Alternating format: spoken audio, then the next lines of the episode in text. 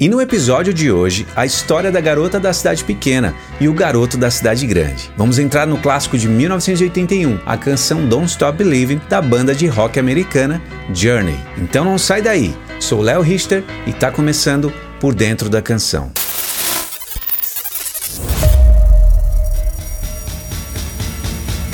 Journey é uma banda de rock americana formada em São Francisco em 1973 por ex-integrantes do Carlos Santana e Steve Miller Band. Inicialmente, a banda se chamava Golden Gate Rhythm Session, que era uma banda de apoio de muitos artistas de São Francisco. A banda era formada pelo guitarrista Neil Sean, que já foi aluno inclusive do Carlos Santana, e também por Greg Hole nos teclados e vocais, o baixista Ross Valerie, o guitarrista George Stickner e o baterista Prairie Prince. Mas, após um show no Havaí, a banda deixou de lado o conceito de banda de apoio e criou um estilo diferente de jazz fusion, que é um gênero musical que se desenvolveu no final dos anos 60, quando músicos combinavam harmonia, improvisação de jazz com funk, rock e rhythm and blues. E algo interessante, o nome Journey foi sugerido pelo hold da banda, o John, depois de um show num concurso de rádio que eles fizeram na época. E em fevereiro de 1974, a banda contratou o baterista britânico Ainsley Dunbar, que já havia tocado com David Bowie. A banda entrou então no CBS Studios em novembro de 1974 com o produtor musical Roy Haley para a gravação do álbum de estreia após terem assinado com a Columbia Records. Mas o guitarrista Tickner deixou a banda após a gravação desse álbum e Neil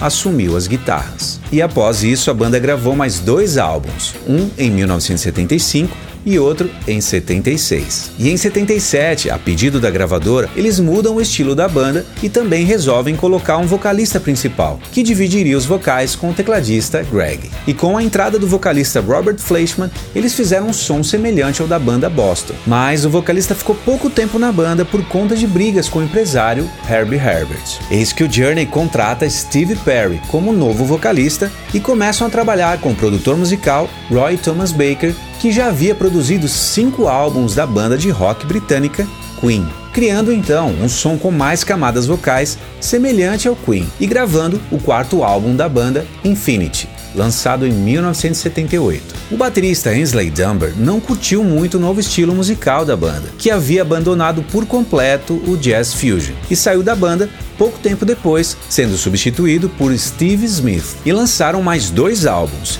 Evolution, lançado em 79, e Departure, lançado em 1980. O tecladista Greg Hole deixou a banda após a turnê do álbum Departure e sugeriu o pianista Jonathan Kane como seu substituto. A entrada de Jonathan na banda trouxe uma sonoridade mais moderna usando sintetizadores, no lugar do Hammond que era usado por Greg. Eis que eles gravam no final de 1980 o seu sétimo álbum de estúdio, Escape, que mudaria por completo a história da banda. E esse álbum teve vários singles de sucesso, incluindo Who's Crying Now, Still They Right, Open Arms e a icônica canção Don't Stop Believing. Don't Stop Believing se tornou uma espécie de hino com uma introdução de piano característica, a escalada da parte da guitarra como uma locomotiva e a batida da bateria com um vocal escaldante no topo. Na década de 1970, o tecladista Jonathan deixou sua cidade natal, Chicago, e se mudou para Los Angeles, na esperança de conseguir sua grande chance na música. Mas as coisas não saíram como planejado, e Jonathan passava por dificuldade financeira e seu cachorro havia sido atropelado por um carro. Felizmente, o cachorro foi internado e salvo. Mas Jonathan ligou para seu pai em Chicago pedindo uma grana emprestada para pagar os custos do veterinário. E ele se sentia muito mal com isso, de ter que ficar ligando para pedir dinheiro emprestado. E ele se lembra de ter conversado com seu pai a respeito disso. Ele dizia: eu devo desistir dessa vida aqui em Los Angeles e voltar para Chicago? E o pai o encorajou a não desistir e dizia: Não, não volte para casa. Confie no seu talento e não pare de acreditar que tudo vai dar certo. E Jonathan tinha o hábito de escrever todas as conversas num caderno e escreveu justamente essa frase: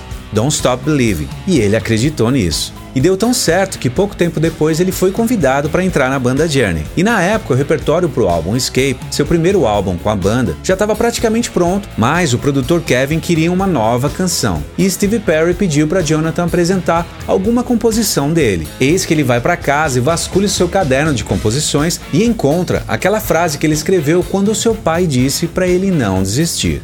Mal sabia ele que ele estava prestes a compor uma das canções de rock mais icônicas. E ele se sentou ao piano onde ele havia composto Open Arms e ele tinha ali algumas ideias, algumas frases e a levada clássica do piano e levou essa ideia para Steve e Neil para terminarem de compor a canção. E eles começaram ali a escrever a canção. E Jonathan disse: "E se fosse sobre uma garota de uma cidade pequena?" E Steve completou: "Vivendo num mundo solitário." Daí o resto vocês já sabem o que aconteceu, né?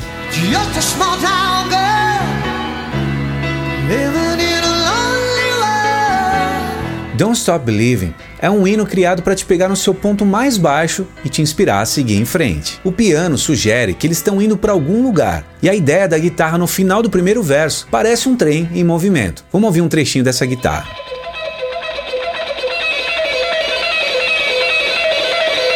Demais, né? Realmente parece um trem em movimento. A letra ilustra a Sunset Boulevard nos anos 70. Pessoas indo para Los Angeles em busca dos seus sonhos, e essa é justamente a premissa da música. Todo jovem tem um sonho. E às vezes, o lugar onde ele cresce não é exatamente o lugar onde ele está destinado a estar. E esse álbum foi coproduzido pelo ex-técnico de som do Lynyrd Skinner, Kevin Nelson, e pelo ex-engenheiro de som do Queen, Mike Stone. E durante a gravação dessa música, Steve Perry pegou um resfriado e não pôde ir para o estúdio gravar. Então a banda teve que continuar sem Steve, que gravaria sua voz uma semana depois. Esse álbum foi todo gravado ao vivo, assim como muitas vozes que foram gravadas e aproveitadas na mixagem. O baterista Steve Smith geralmente tocava batidas mais simples e retas, porém nessa canção ele sentiu a necessidade de usar os tons junto com uma marcação sincopada no prato da condução. Vamos ouvir um trecho dessa bateria.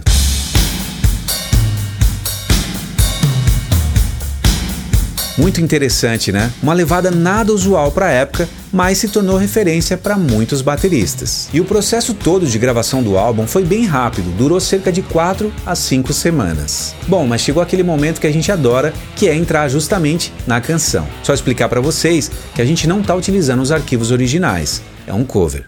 Começar com o piano.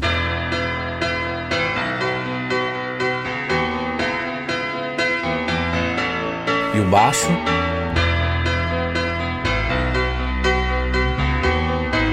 E aqui tem aquele solo de guitarra que parece uma locomotiva, um trem, né? Chegando.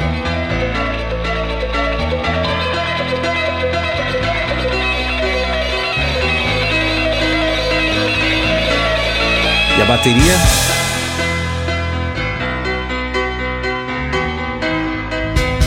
crescendo. E os strings cordas, né? E a guitarra.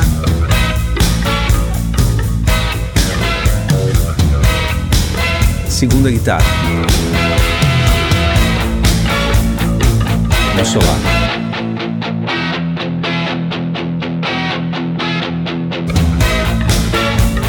Terceira guitarra.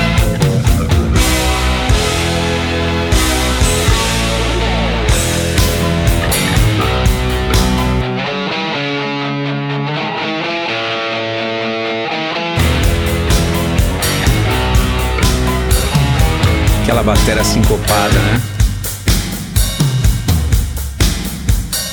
Fazendo a marcação no ride.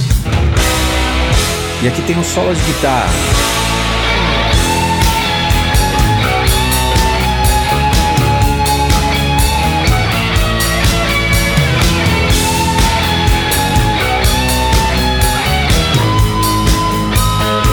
E as vozes?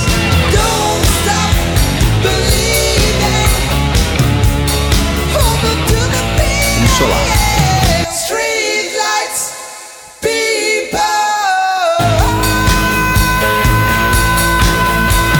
Bom, chegamos ao fim de mais um episódio e esse especialíssimo. Eu recebi muitos pedidos para fazer justamente essa canção. Espero então que vocês tenham gostado. Ah, e eu queria muito saber qual que é a tua história com essa canção. Me conta aqui nos comentários. Deixo aqui então meu abraço a todos vocês. Fiquem bem e nos vemos no próximo episódio de Por Dentro da Canção. Até lá!